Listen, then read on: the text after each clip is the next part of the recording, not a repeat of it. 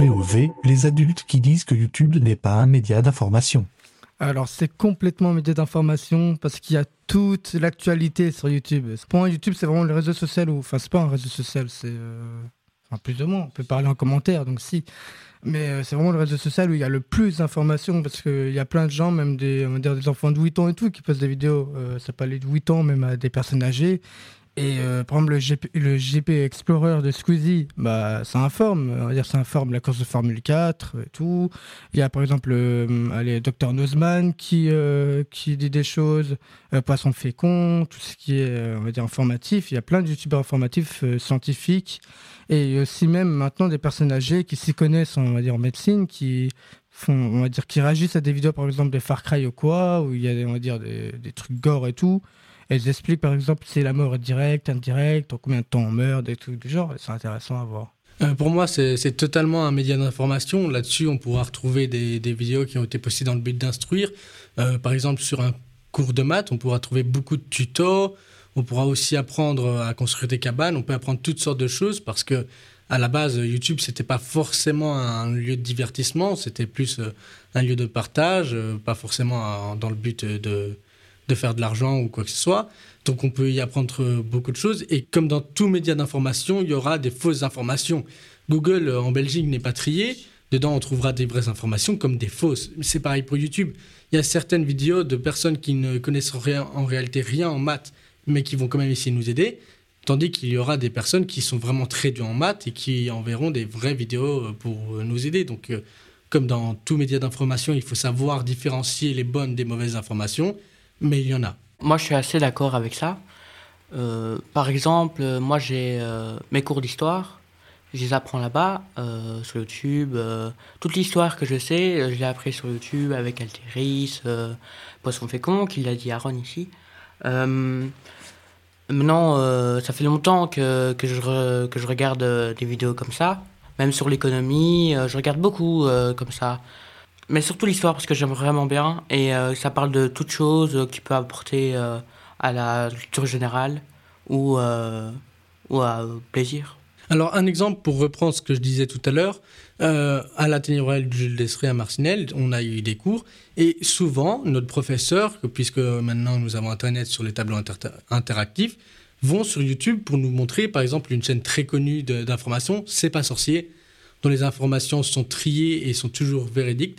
Là, on pourra avoir beaucoup d'informations très utiles dont beaucoup de profs se servent et pas seulement dans une école, dans quasiment toutes les écoles, je pense. Pour faire une recherche euh, sur les icebergs, bah, on va tout simplement dans la barre de recherche. Euh, par exemple, si on veut savoir pourquoi euh, certains icebergs sont bleus, on va sur YouTube, il nous explique que c'est par exemple grâce aux rayons du soleil qui reflètent sur l'eau, des trucs du genre. Par exemple, on va dire un autre sujet qu'un iceberg. Si on veut, euh, aller savoir comment, on va dire, notre, notre corps sécrète de l'endorphine. On a juste à, écrire euh, comment notre corps sécrète de l'en- de l'endorphine et, et voilà. Moi, pour euh, faire des recherches pour un exposé, j'utilise euh, Wikipédia. Parce que ça donne, par exemple, les dates, les lieux, comment c'est fait, comment, quand ça a été construit, ou des trucs comme ça. Ou alors, euh, j'utilise euh, des IA comme euh, ChatGPT ou euh, l'IA Snapchat qui peut donner des informations aussi. Wikipédia, moi, je trouve que c'est pas euh, une bonne idée. Parce qu'il y a souvent du faux là-dedans, que, que je vois souvent, vraiment.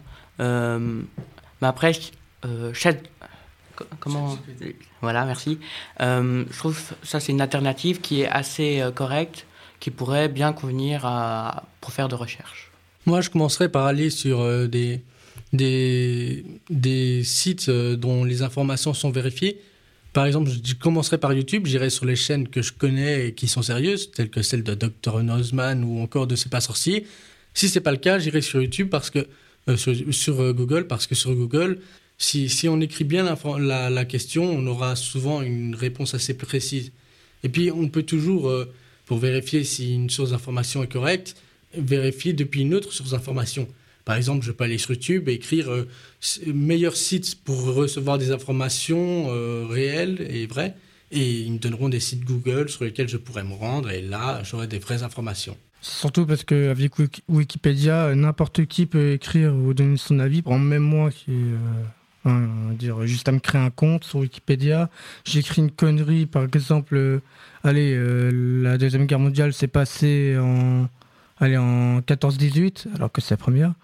Et juste, on va publier. Et ça se trouve, il y a des personnes, par exemple, allez, de 10 ans ou 11 ans qui n'ont encore jamais vu la guerre mondiale, qui n'ont encore jamais étudié ça. Ils vont aller sur Wikipédia et on va dire, ils vont retenir ça. Et du coup, ils vont aller dire à leur prof que c'est du, j'ai dit 14-18 que c'est du 14-18 alors que c'est du 40-45, c'est ça. Mais avant tout, la meilleure euh, ressource de recherche, ce sont les livres. Là, une fois que c'est écrit dans les livres, généralement, c'est 100% sûr. Je suis pas d'accord avec ça. Euh, il y a des livres qui peuvent être vrais, mais il y en a qui sont sûrement faux aussi.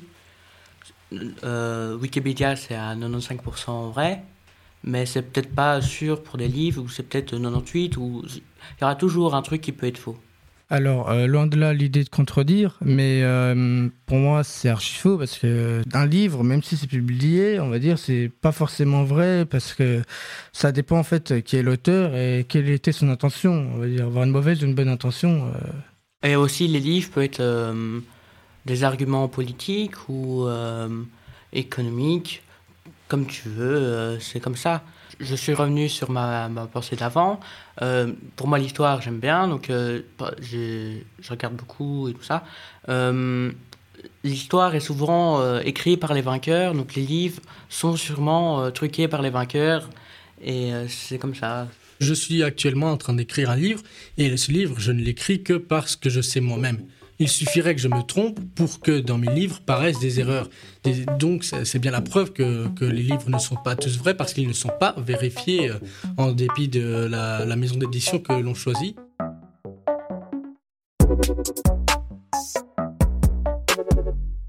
Tac est un podcast d'éducation aux médias réalisé par le studio Ultravague, soutenu par le CSM. Merci à l'MJ de Marcinelle et plus particulièrement à Aaron Nathan Cameron. Shorazade Timio.